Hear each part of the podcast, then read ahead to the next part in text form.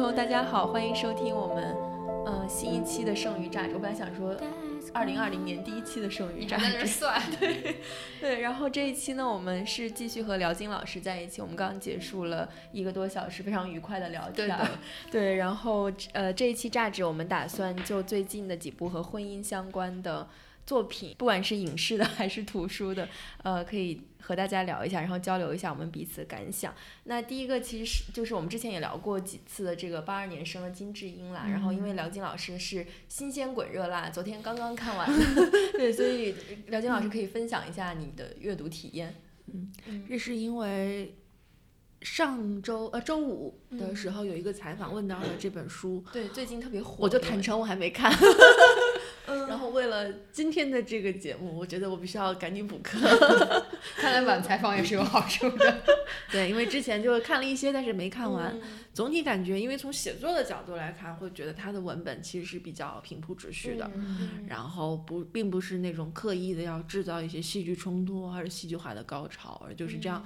从出生到慢慢长大、结婚生子，最后他有这样的一个病态的一个呈现，是什么样的？他是为什么会走到这么一个一个过程？然后很多时候他就在金智呃经常金智英想怎么怎么怎么怎么样，嗯，他的很多问题就是停了在想，他意识到这个问题了，他想了想，想了想，就就没了，就接着该干嘛干嘛。对，然后这个故事看完，其实作为女性来说，她把一些很。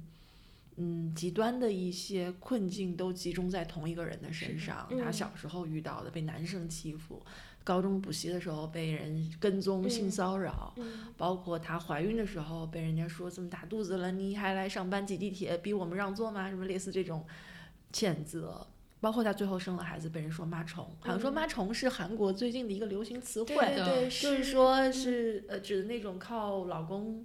养着养着的那种，对，像就是像吸血鬼一样附在老公身上的这样的女性，对这样的女性，然后其实是很有鄙视意味的一个一个词汇，然后她被她被这个词语就就刺激到了。我买杯咖啡，我还要被人家这么说，然后回家就跟她老公去哭诉，然后去，但是这这也就是仅止于此。她抱怨了，她抱怨过后。好像也没有什么变化，她她家里人，她是婆婆公公啊，反正还是那个传统的那种那种那种要求她，然后过年过节要做一大家子的饭啊，怎么怎么样，很辛苦。我觉得，因为我们的认知中，好像韩日的家庭主妇是比较多的，对。然后在这样的社会里，似乎我们觉得好像家庭主妇因为比较多，所以她是能够被容忍或者能够被认同的。后来我发现其实也不是，从这本书看来的，其实女性自己她受过了高等教育，她工作了那那那些年之后，你让她回归家庭做一个家庭主妇，她其实也并不是那么心甘情愿。而我们印象中的那种日本的或者韩国的主妇那种，嗯，很开心的去去去做家庭主妇的，好像并不是表现出来那样子。因为我住在望京嘛，就是我们的小区里好多韩国人，特别特别多，然后经常会看到一个妈妈。我们都带一个都，觉得累得要命，人家带两三个，然后出去，然后还是化着妆，然后还打扮得很干净，几个孩子也是干净爽洁的出门来，然后觉得哇，看人家的生活，但是这背后的的辛苦呢，或者说背后的劳累辛苦，我们是不是完全能够理解呢？我觉得从这本书我是得到了。哦，原来家庭主妇全世界都一样。是的，虽然她可能出门化着妆、涂着口红、喝着咖啡，你觉得她好像很从容，其实她也有她那些很困顿、左右奔突、不知道该怎么办的时候。是的，嗯。而且，就虽然我们可以把家庭主妇当做所谓一种职业，就如果别人问你职业，你说我是家庭主妇，但没有人真的 take it serious，这是一种安慰。是的，就他并不会计算你真正付出了多少劳动，因为一旦有人计算这个，就得有人付钱，谁付钱？没有人付钱。所以他只是说这个荣职业，这是一个荣誉，这是一个 title，告诉你你有这样的一个工作，你是为家奉献，家庭也是社会的一份子，所以你在家里工作也是等于在社会上工作。但是你在社会上工作，你得到的外部的犒赏也好，你的认可也好，和你在家庭里那种日复一日的做家务是完全不一样。是的，我们年底做这个性别盘点，其实还有更惊 触目惊心的数字。就即使女性也一样在工作，甚至女性比男性的收入还高的时候，女性依然承担着更多的家务劳动。家务对，这简直就是。随你的性别附送的你的一生，附送给你这个礼物。不得不接受，不收也得收。一个打包的这样的一个礼盒的感觉。是，其实我们在早期的榨汁里面就跟视野聊过这个金智英，我们两个其实也是觉得她的社会性是远远高于文学性的，但是对于我们普及一个性别观念来说是非常重要的。就你的性别偏见和性别歧视，然后你儿时遇到的奶奶的歧视，到你在职场里同事讲的黄段子，其实它都会给女性一个提醒，就你这一生要面对的这个坑 都在哪里。对，然后后后来我跟师爷也看了这个电影，对，也一直想说趁机聊一下这个电影。对，我会觉得说这个电影其实是相比于书来说是一个更美化的这样的一个处理。首先是因为它的选角就是孔佑和郑郑有美嘛，是不是《釜山行》的那个是的，男主和女女主？呃，不是女。好像他们俩，反正他们俩确实之前合作过，嗯，就是《釜山行》，嗯，就是就是他就是俊男美女的这样一个搭配，然后在里面其实金智英她改编的，她有一个比较。欢比较圆满的、完美的这样的一个原生家庭，然后他爸爸那个性别歧视，其实相对来讲是没有那么严重的。就是除了那一次他在高中，就刚辽金老师提到的，他被人跟踪，然后他爸爸去谴责他那一次之后，其实 后来也还好。而且他家里面他妈妈其实相对来讲是一个比较女权的这样的一个人。他在后来有一次家庭冲突爆发的时候，他就会。直接在家里面就跟他爸爸说：“你为什么一就只关注你的儿子这样子？”然后他弟弟也是一个比较有反思意识的人，他其实意识到了自己在这个家里面，因为他的性别受到了一些优待，所以他最后也会做一些就是相当于给姐姐的补偿的这样的一个行为。然后他也有很多呃关系很好的、很支持他的同性朋友，不管是可能一些主妇啊，还是说他以前的一些前同事。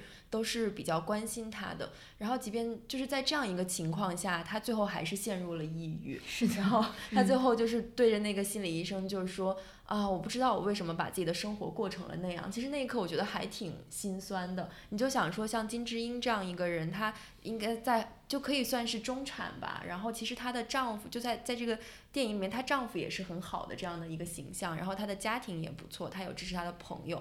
即便是这种情况下，她还是陷入了这样的一种困境，你就会觉得说，那比她生活的或者说条件更差的那些女性呢？那她们那是有得有多水深火热？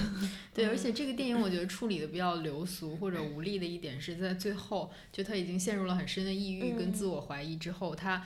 买咖啡的时候被别人又叫做妈虫，然后他就反击了一句说你你不知道我经历过什么，你为什么要这样讲我？对。然后在那个反击之后，他就仿佛重拾了自我，然后你就觉得这个反击有什么用呢？是的，就是是非常无力的一种反问的语气，然后就好像拯救了金智英，但其实就是。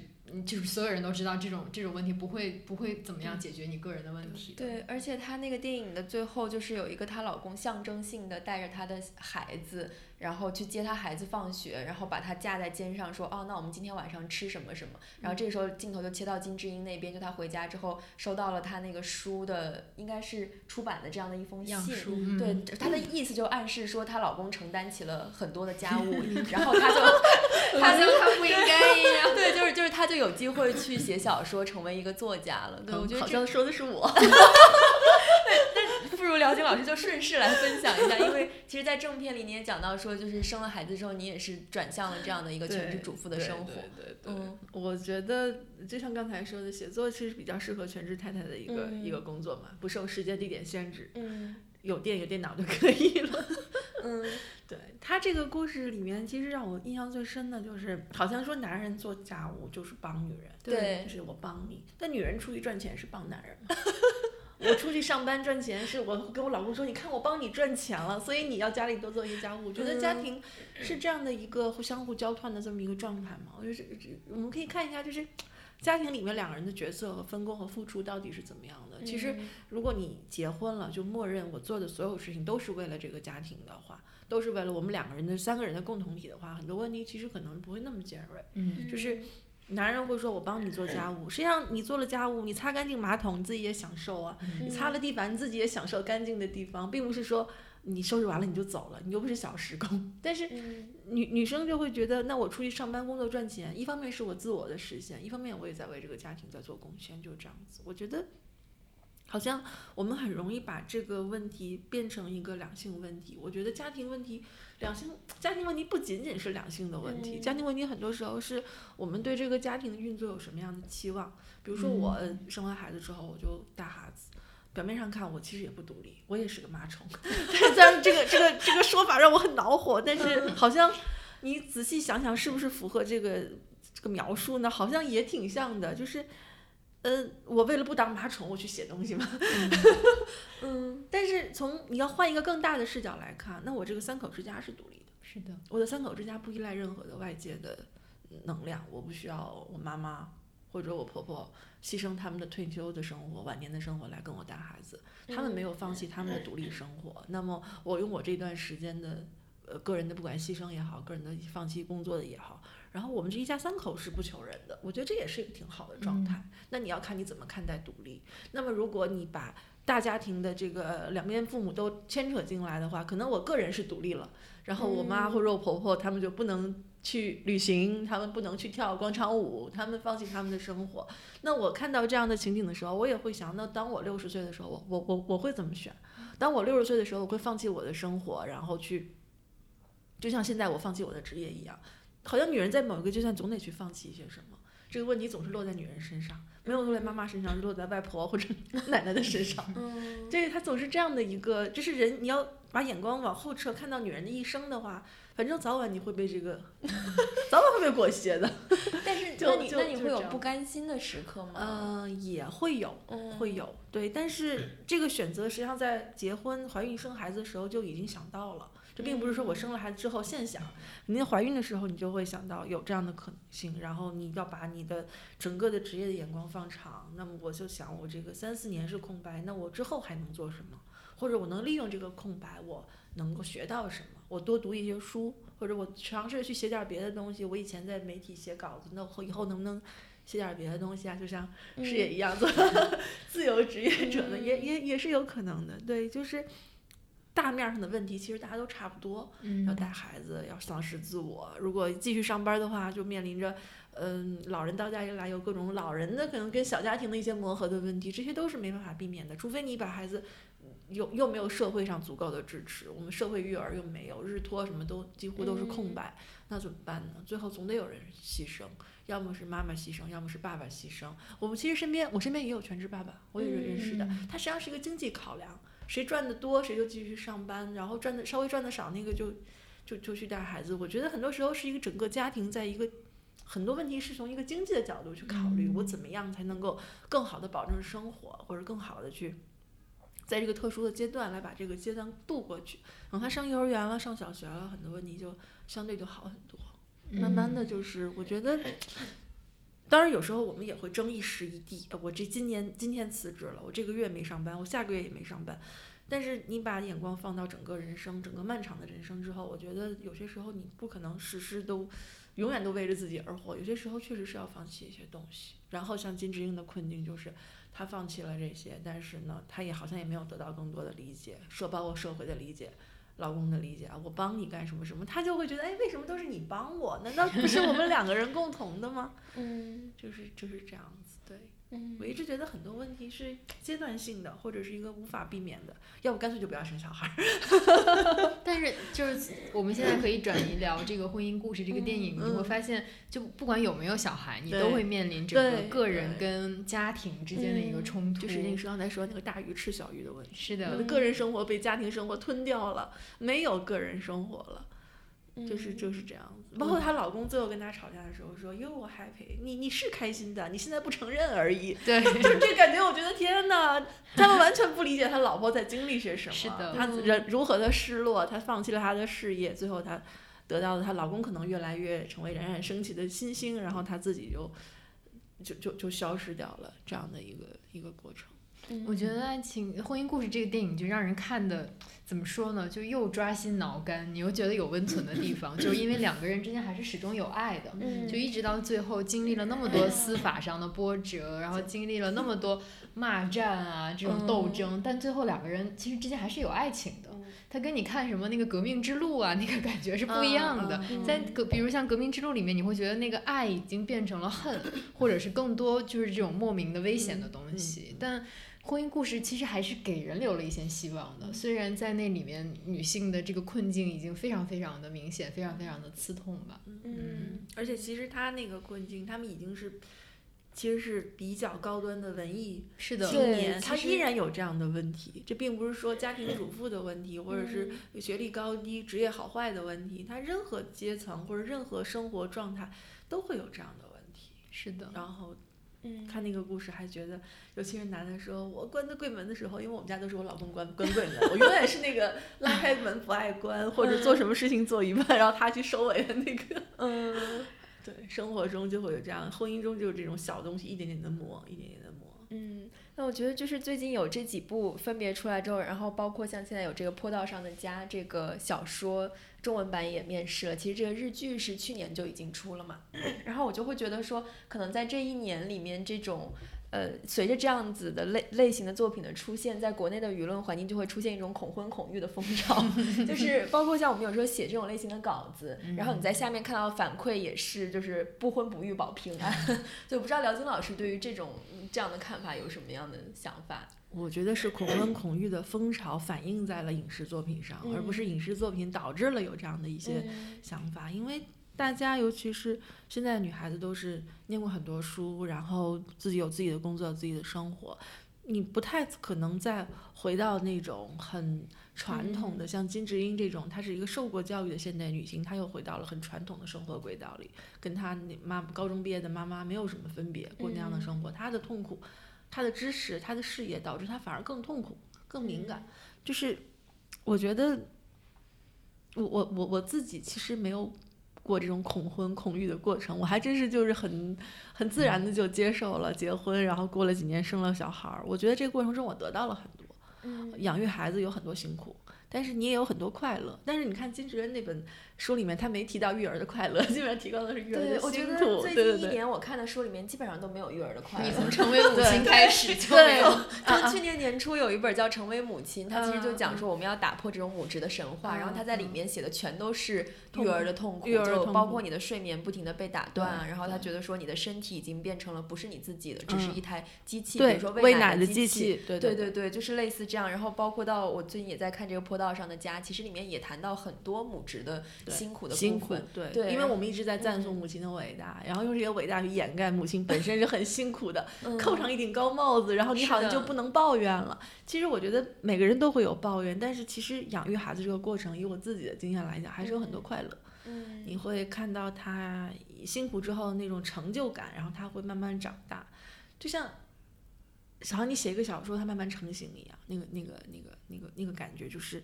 也有很多快乐，很多轻松的地方，包括他那个书里面写一家人做饭过节，跟婆婆一起做一大桌菜，非常辛苦。你会看很多很多家庭纪录片，包括像《舌尖上的中国》，人家写这种东西的时候，那是一个什么视角？那是一个特别甜蜜的视角。我们一家人烟火气就是这么一个，好像特美好。然后哎呀，好家里做的好吃的怎么怎么样？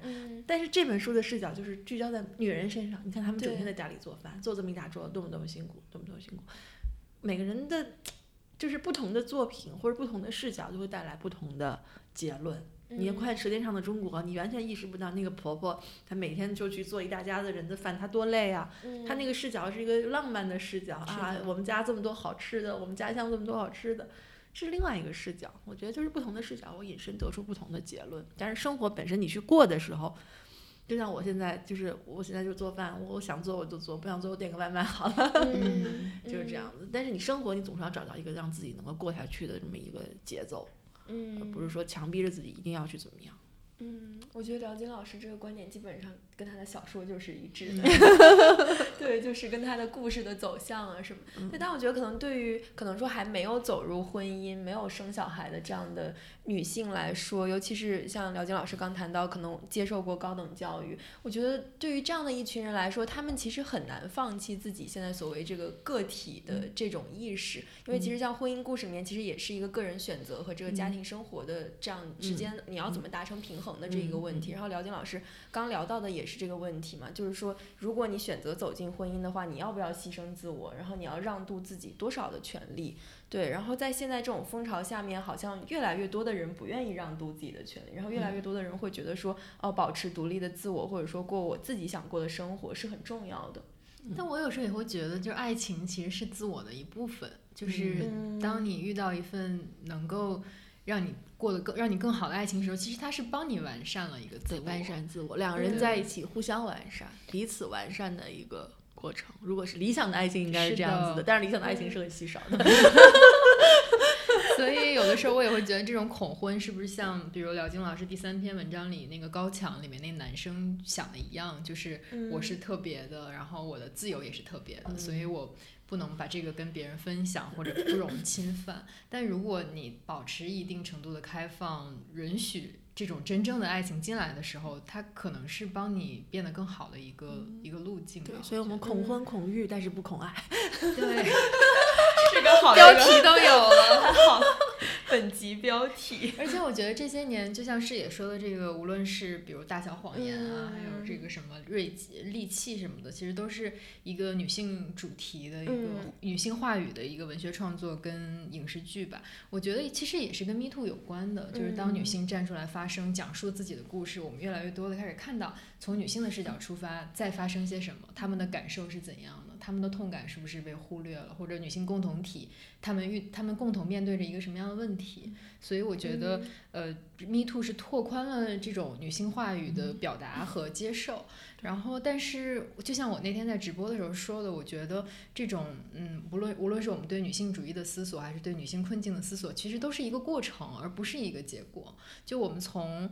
比如啊，伍尔夫的一个一个一个女人的房间啊，然后到西尔维亚的中型照，其实大家都在探索，就是女性的自由跟家庭的责任之间的这个边界到底在哪里？然后我的创作的自由跟我育儿的这个职责到底是怎么平衡？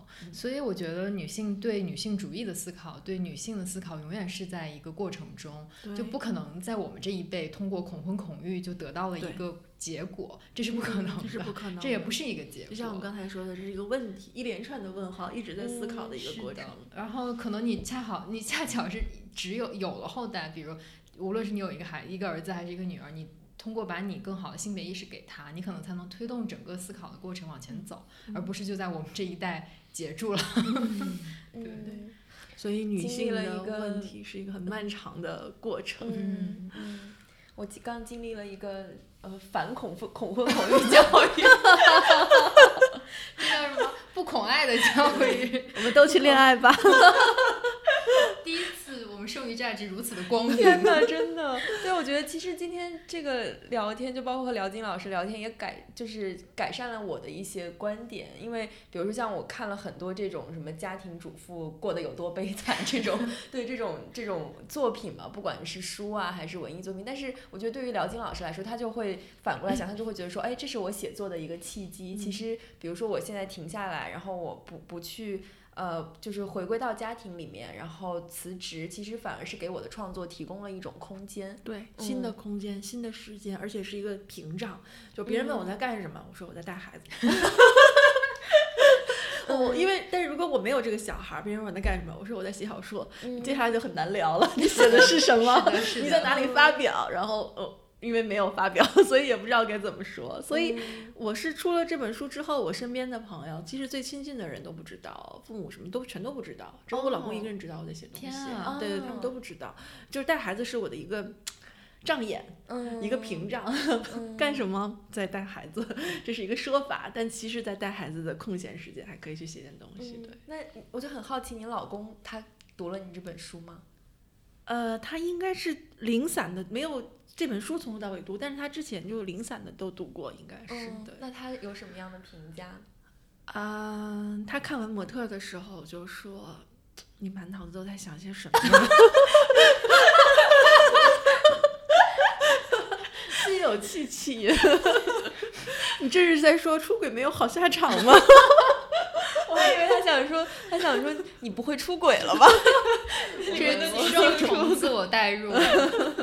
对对对，看上去其实他是一个，呃，有点像理工科男生的那种那种，对，嗯，对。对，刚就聊着，我又在想，因为我上周和知琪就是去看理想录了一个节目，是和马马家辉和梁文道，就我们设置了一系列的问题问他们，然后马家辉他就提到说，比如说在回家这件事情上，其实有一个性别偏见，比如说女性，就像廖晶老师刚刚说的，我可以说我辞职了回家带孩子，我做全全职主妇，然后我老公养我天经地义，是这样的。然后如果一个男性，他就提到他一个台湾一个台湾朋友，一个香港朋友，全都是男性，然后他们就回家写书，然后他们就会说。哦，我其实很愧疚，因为我没有能够到外面去赚钱，所以说这其实是整个性别文化施加给男性的一些束缚。对，但是其实他他的意思就是说，女性在这个过程中其实也利用了这个东西。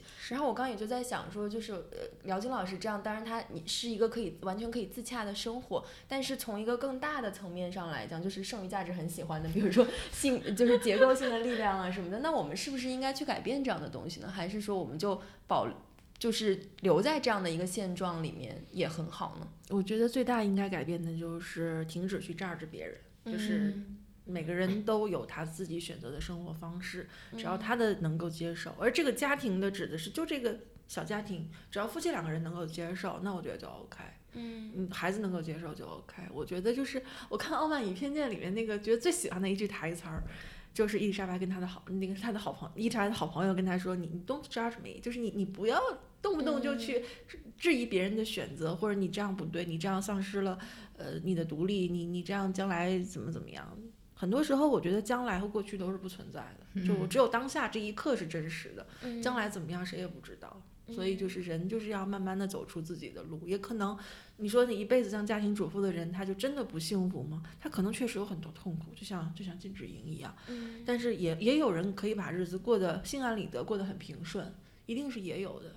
嗯。我觉得就是每个人都有每个人的自由选择的空间就很好了。嗯嗯。所以你刚刚从一个职业女性变成家庭主妇的时候，会遇到这种价值吗？会，会，完全会。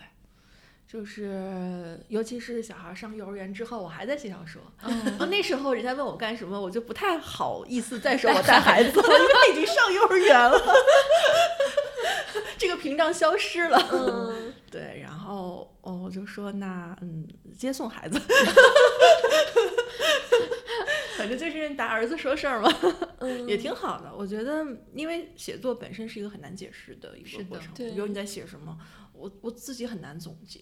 或者是我的很多感受，那些转瞬即逝的东西，或者你很幽微的一些东西，你很难用言语去解释清楚。可能要文本小说就是通过文本来传达信息，它很难是说通过一个故事梗概，它其实传达不出什么东西来。你光看一故事梗概，这有什么意思？嗯，而且很多梗概杀死了故事本身。对对，很多那个梗概一出来完了，这个没意思了，就是。所以为什么我自己写作经常没大纲？我最喜欢大纲就不想写了，就觉得这个故事已经结束了。所以本身写作本身是一个不断探索的过程，这个探索是属于作者一个人的，嗯，就是挺还有很多乐趣，也有很多困难，但是最终的结果可能你拿出来给大家看，有的时候你要是没发表的话，就自己留在自己的电脑里。但无论如何，你敲下最后一个字的时候，这个探索的过程就结束了，嗯，就变成前夫了，太突然了。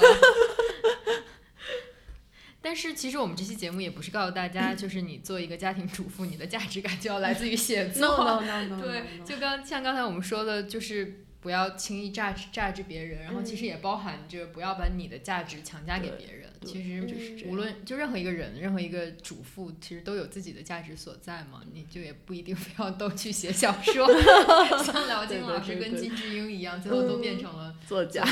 但是我昨天看到温特森写了一句一句话，说除了写作，没有更适合的方式来探讨我认知范围内的终极难题——爱。就是可能是这样，就当你的感情浓郁到一定程度，你想你你你你想的问题过于复杂，没法通过一个。简单的结论来表达的时候，写写是一种方式嘛，也是一种，就当孩子很小没法跟你对话的时候，一种跟自己对话的方式。对，嗯，跟自己对话。嗯，如果有可能的话，也能跟外界对话。对对，新婚之夜是一个窗口，新婚窗口，对，是一个桥梁，然后把我们大家聚集在这里，我觉得挺好的。嗯嗯。好的，那非常开心跟聊再次跟辽金老师聊天儿，然后我们讲了一下最近热播的几部和婚姻相关题材的作品吧。然后嗯，就是最后也可以再打一个小广告，就是最近。应该是磨铁出的，叫《坡道上的家》这一本书。其实刚刚我们没有太讨论到，但是它其实也是一个关于主妇，然后也是一个关于探呃探讨母职的这样的一本书，是通过一个，因为我们 其他都没看。我看了，我看了一百四十页，对，其实是非常有，也是很有代入感，也有点悬疑意味的小说。其实从这一点上，可能跟辽金老师的这本《新婚之夜》有一点类似的地方。而且我们在正片里面也聊到说，其实这个作者角田光代。他也是希望通过女性这个视角、这个媒介来探探讨人的这个困境。其实，在他书里面，包括他的书写方式，也可以看出来这一点。然后大家有兴趣的话，也可以去读一下这本书。我们会安排我们的 PR 事业同学去帮大家争取这本书的福利。对，可 以做一个赠书。今天很感谢辽金老师来。其实，因为我们这个节目一直是一个非常女性主义向、女女权向的一个节目，但是你今天的很多思考，包括对写作的一些理解、对家庭的一些理解，其实也拓宽了我们的。很多，呃，也不能说是偏见，就是打开了一下我们的视野，让我们理解到，比如家庭生活或者一个母亲更多的面相，也非常感谢你。我也需要为我自己的生活找到一个合理性，然后才能自洽，才能安稳的这样把生活过下去。对对对，不然整天不甘心的话就很痛苦。好的，我们呢，在今，欢声笑语中结束了今天的录制。嗯，好的，再次谢谢廖晶老师。好了，谢谢黄月，谢谢师野。好，那我们下期再见啦，拜拜拜拜。